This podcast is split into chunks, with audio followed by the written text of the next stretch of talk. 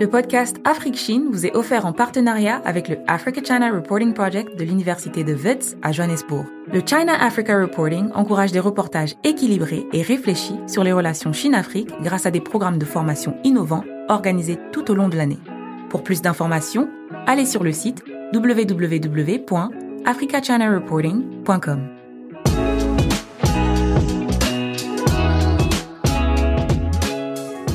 Bonjour et bienvenue à ce nouveau numéro d'Afrique Chine, votre podcast dédié à l'actualité de la présence chinoise en Afrique.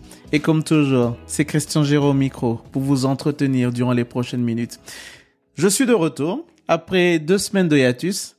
Suite à des problèmes techniques que nous avions rencontrés, nous n'avions pas pu enregistrer nos podcasts comme nous le faisons régulièrement. Et pour ça, je tiens à m'excuser auprès de nos auditeurs qui nous suivent assez régulièrement et qui n'hésitent jamais à nous contacter pour avoir beaucoup plus de détails sur euh, les sujets que nous avons eu à partager durant le podcast. Et donc là, je suis de retour et j'espère que je le serai encore durant les prochaines semaines. Problème technique réglé, nous pouvons continuer avec notre podcast comme d'habitude.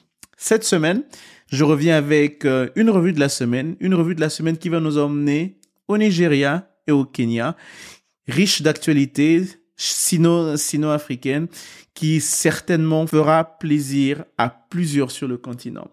On commence par le Kenya. Le Kenya, victoire symbolique de la société civile kenyane qui a pu obtenir auprès d'une cour de justice de Mombasa que le gouvernement kenyan puisse rendre public le contrat du chemin de fer qui relie la ville de Mombasa à la ville de Nairobi. Pour ceux qui ne le savent pas, il y a eu un grand projet de chemin de fer qui relie la ville de Mombasa à la ville de Nairobi. En anglais, ça s'appelle le SGR Railway. Euh, c'est un projet qui a été financé par la China Exim Bank et euh, pour lequel le public kenyan n'a vraiment pas eu de détails concernant les contours du, du projet. La seule chose que les personnes peuvent encore reconnaître par rapport à ce projet, c'est le scandale autour du port de Mombasa.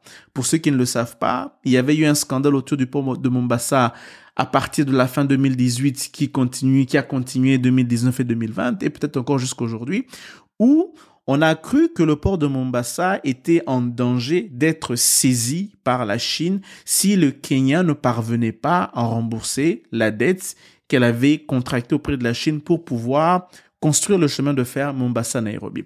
Et donc, c'est de ce contrôle-là qu'il s'agit.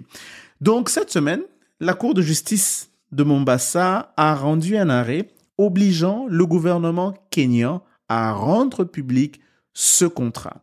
Parce que pendant plusieurs années, le gouvernement kenyan s'est caché derrière des raisons de confidentialité, derrière des raisons de sécurité d'État pour expliquer, pour justifier pourquoi elle n'allait pas publier, elle n'allait pas rendre public les détails de ce contrat. Mais deux avocats kenyans ont porté plainte devant la Cour de justice de Mombasa pour obliger le gouvernement kenyan à pouvoir rendre public ce, contrat. Et ce c'est qui est arrivé. La Cour de justice de la ville de Mombasa, la plus haute Cour de justice d'ailleurs de la, de la ville de Mombasa, a rendu son arrêt et elle donne 21 jours au gouvernement kenyan de pouvoir rendre public ce contrat. Au bout de 21 jours, on ne sait pas ce qui va se passer, mais on sait désormais qu'il y a une obligation légale à pouvoir le faire. Cette victoire, elle est symbolique et importante dans les relations sino-africaines, sino-kenyaines et puis sino-africaines en général pour trois principales raisons. La première raison, c'est que on se rend compte qu'effectivement, la société civile peut jouer ce rôle de gardien de la bonne gouvernance de les relations sino-africaines. Et donc, ce genre d'arrêt donne encore, redynamise davantage et donne encore beaucoup plus de courage à la société civile kenyane de pouvoir continuer son travail de gardien de la bonne gouvernance au Kenya. Deuxième chose, elle démontre la valeur de la loi, de la force du droit sur les considérations politiques. Parce que jusque-là, il n'y avait que des considérations politiques qui justifiaient pourquoi le gouvernement kenyan ne voulait pas rendre public ce contrat, malgré toute la controverse qui entourait la possible saisie du port de Mombasa, le gouvernement kenyan ne voulait toujours pas rendre public ce contrat. Et troisièmement, c'est au niveau de la transparence. Plus que tout, cet arrêt devrait inspirer les défenseurs de la bonne gouvernance, les acteurs de la société civile qui militent pour plus de transparence dans la gouvernance. Ces acteurs, sur le continent africain, en leur montrant que l'utilisation persistante et récurrente des accords de confidentialité, des clauses de confidentialité dans les contrats de prêt entre la Chine et leur pays ne devrait jamais, au grand jamais, aller au-delà des obligations constitutionnelles. Et c'est cela que le cœur même de la, décision de la Cour de Mombasa lorsqu'elle dit que les clauses de confidentialité ne peuvent en aucun cas aller au-delà des obligations constitutionnelles de transparence qu'a le gouvernement vis-à-vis de l'opinion publique. Et donc cette décision de la Cour de Mombasa a revêt une valeur symbolique et devrait inspirer plusieurs pays d'Afrique dans leur relation avec la Chine. Parce que tant qu'on entretiendra l'opacité dans les contrats de prêt, d'investissement qui nous lient avec la Chine, nous ne serons jamais gagnants et la bonne gouvernance ne sera jamais gagnante.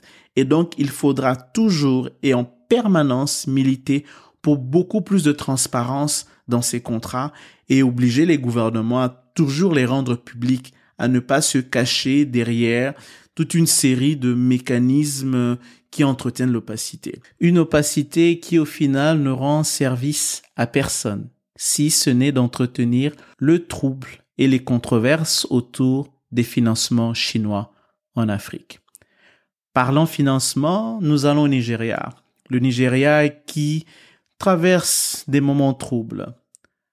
Qu'est-ce qui se passe? En résumé, le gouvernement a besoin de 15 milliards de dollars pour compléter les promesses en infrastructure qu'il avait faites à la population.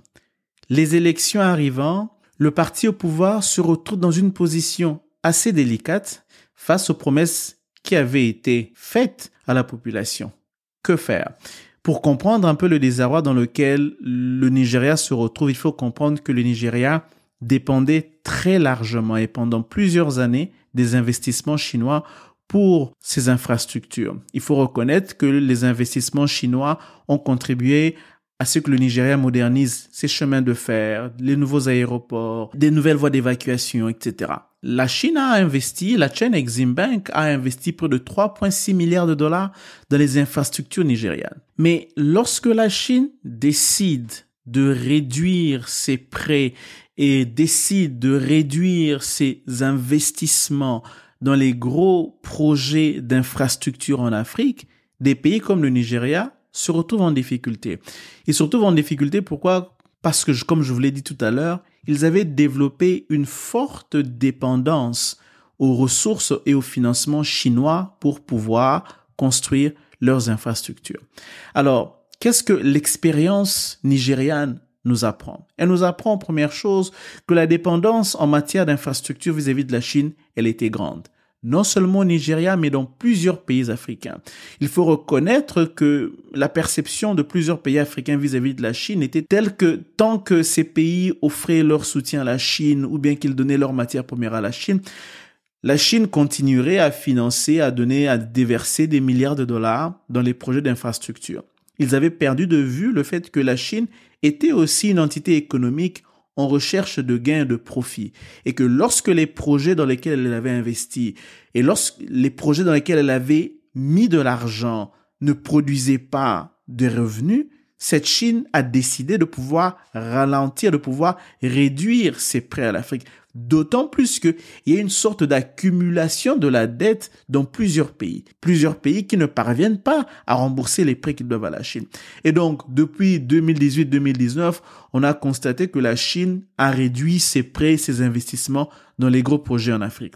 Deuxième leçon à tirer, on s'est très vite rendu compte dans le cas nigérian et aussi dans le cas de plusieurs pays africains que le Nigeria n'avait pas développé des sources alternatives de financement ce qui est consécutif à la première situation. La dépendance au financement chinois a fait que très vite, les réformes qui devaient être mises en place en termes de gouvernance, en termes de transparence, en termes de gestion, n'ont pas été mises en place. Les réformes que les institutions de Bretton réclament très souvent, mais que les dirigeants africains n'aiment pas appliquer, ces réformes n'étaient pas appliquées. Et donc, le Nigeria et d'autres pays du reste n'ont pas créé les conditions idéales pour pouvoir attirer d'autres investissements dont ils ont besoin pour leurs infrastructures. Ce sont là les deux leçons que l'expérience nigériane devrait enseigner aux autres pays africains qu'il est temps de mettre en place les mécanismes et de créer les conditions nécessaires pour pouvoir attirer les capitaux dont nous avons besoin pour investir dans nos infrastructures. Avec la venue de la Turquie, il ne faudra pas commettre l'erreur que nous avions commise avec la venue de la Chine vis-à-vis des bailleurs de fonds occidentaux. De se dire, nous allons d'un bailleur de fonds plus strict vers un bailleur de fonds moins strict. Ça sera là le piège. Il est temps, le temps est vraiment venu pour que les pays africains changent et mettent en place les réformes nécessaires qui encouragent la bonne gouvernance, qui encouragent les capitaux, qui encouragent les investissements et qui rassurent et qui créent les conditions pour que le développement se mette en place. Sinon, des années après, la Chine viendra, la Turquie viendra et après demain, ça sera le Brésil et les conditions seront toujours les mêmes.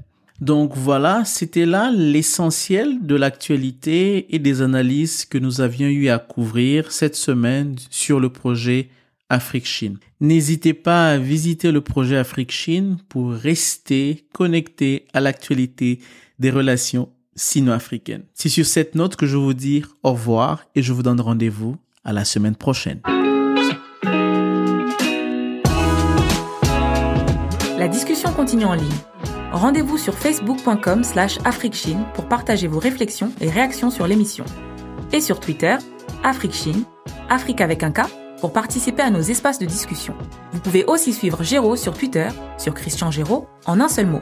Et n'oubliez pas de vous abonner à notre bulletin d'information bi-hebdomadaire en ligne sur l'actualité de la Chine en Afrique en allant sur www.projetafriquechine.com slash s'abonner.